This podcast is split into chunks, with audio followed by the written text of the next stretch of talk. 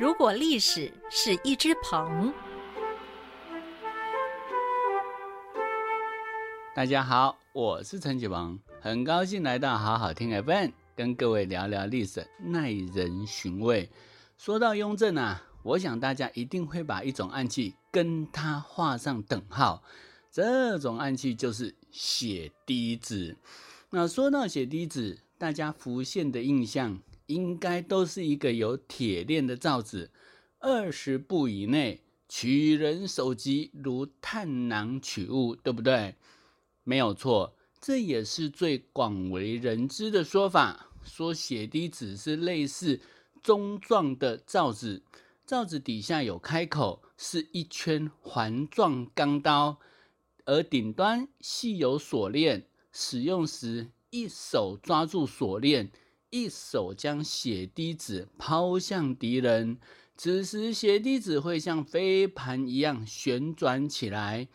当血滴子罩住敌人头部时，只要锁链一拉，底下的环状钢刀就会向内收合，取下敌人脑袋。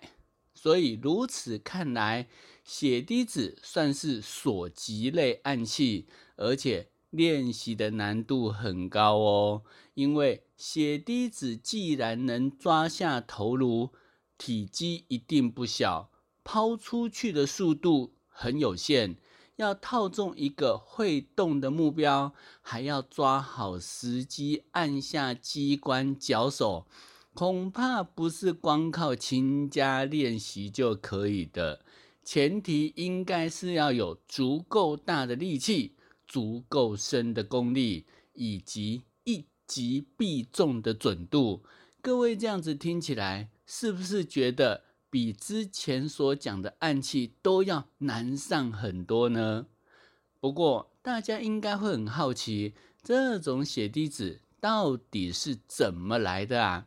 那其实血滴子的由来众说纷纭，其中一种说法。说血滴子是清朝一位精通天文地理、武术、医术的茅山道人全清所发明。那这是怎么回事呢？根据古书《茅山奇谈录》记载，在万历年间，陕西某处出现一个青面獠牙的僵尸，咬死村民数十人，引起大家恐慌。村民对僵尸进行围捕，但无论想尽什么办法都无法制服。村民不得已请来住在山上专门除妖降魔的全清道人。这个全清道人对村民说：“汝等不用惧怕，对付此妖孽，本山人自有法宝血滴子。”已取过无数妖孽之首级，村民听了当然很开心嘛。所以全清道人要他们准备一头烧羊作为诱饵，等僵尸被吸引过来，就将准备好的血滴子抛出去，套在僵尸头上，机关一拉，僵尸就身首异处。之后，全清道人再要村民将僵尸整个烧化，因此解除了一场危机。所以，根据这本书的记载，血滴子其实原本是降妖伏魔的法器，只是后来不知怎么着被雍正知道，把全清道人请了过来，向他请教血滴子的制造及练习方法。得到之后，就把全清杀了灭口。那古书的记载到底是否属实，我们不得而知，因为这本古书并没有流传下来，是出于虚构还是已经亡佚，目前不可考。所以也有第二种说法，说血滴子是由雍正手下的大将年羹尧所发明。但这样的说法更不可考，因为没有史料留下来可以证明血滴子是由年羹尧所发明。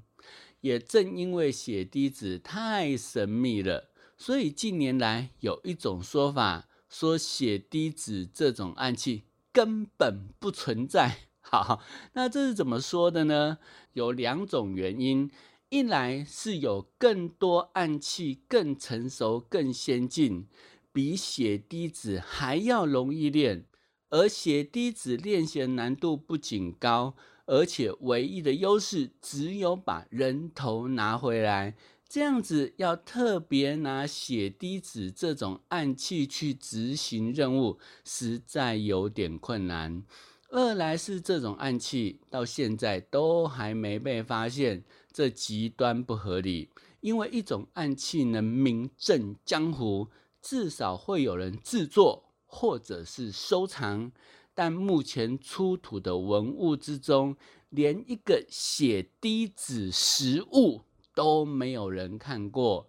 那有人是说雍正想办法全销毁了，但我们话说回来，连他篡位这件疑云都在民间甚嚣尘上了。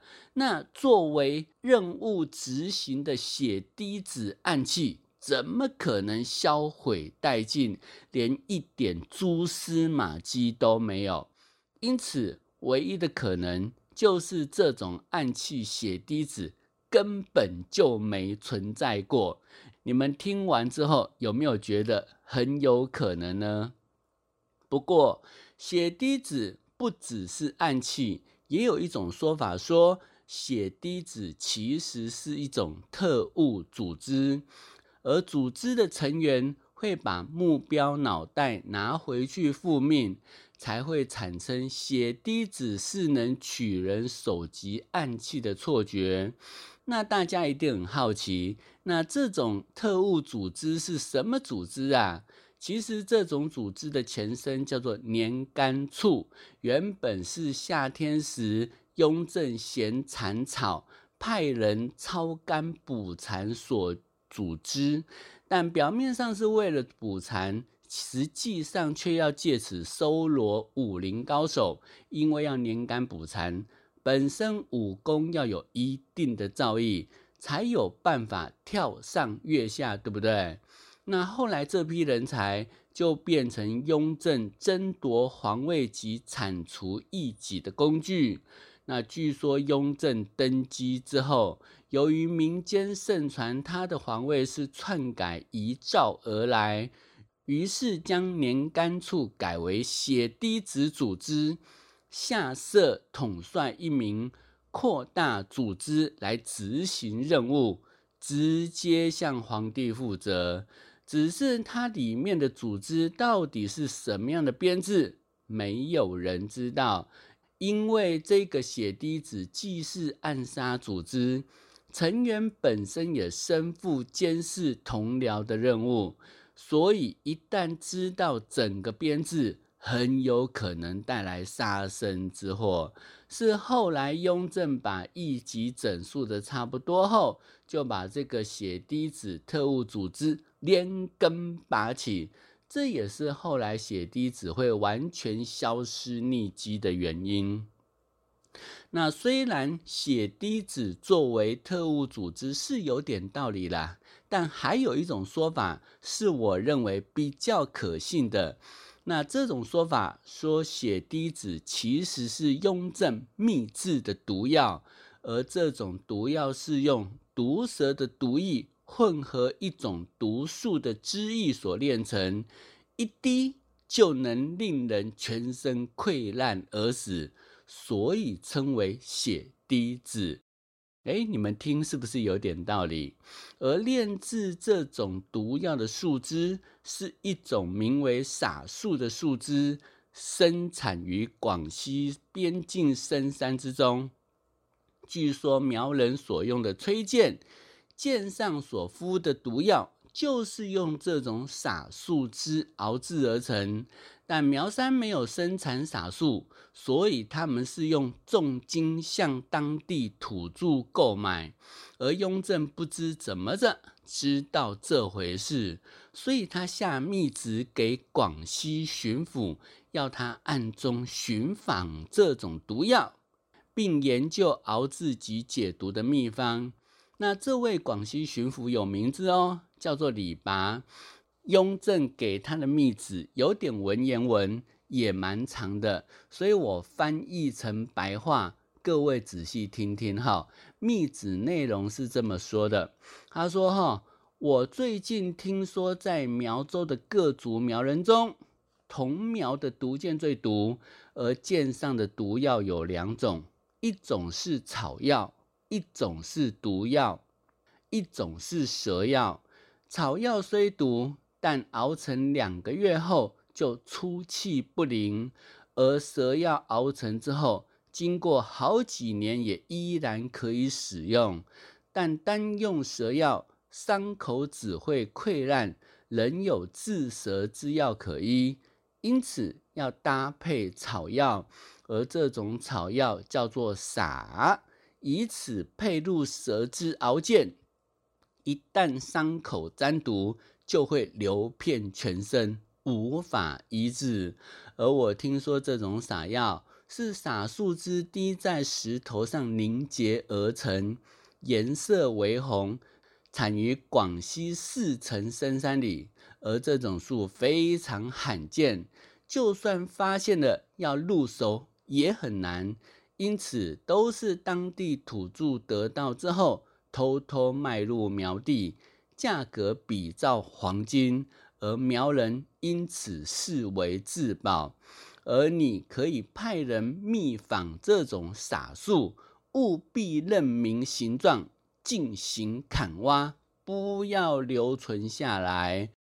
另外，既然有此毒药，也应该有解治之法。你派人顺便问问这种解毒之法，如果有找到。记得要第一时间回报。那以上就是雍正这道密旨的内容，据说是雍正三年下的。倘若属实，那雍正不仅对毒药非常有研究，而且他本身就是毒药大师。而且根据这篇密旨来看，血滴子无论用在什么案件上。都能发挥见血封喉的作用，所以后来会绝迹，恐怕也是跟他下密旨进行铲除有关。只不过以上内容到底是记载于哪篇密旨之中，目前还不晓得。如果找得到的话，我想应该又会引发话题，惹来一波热潮吧。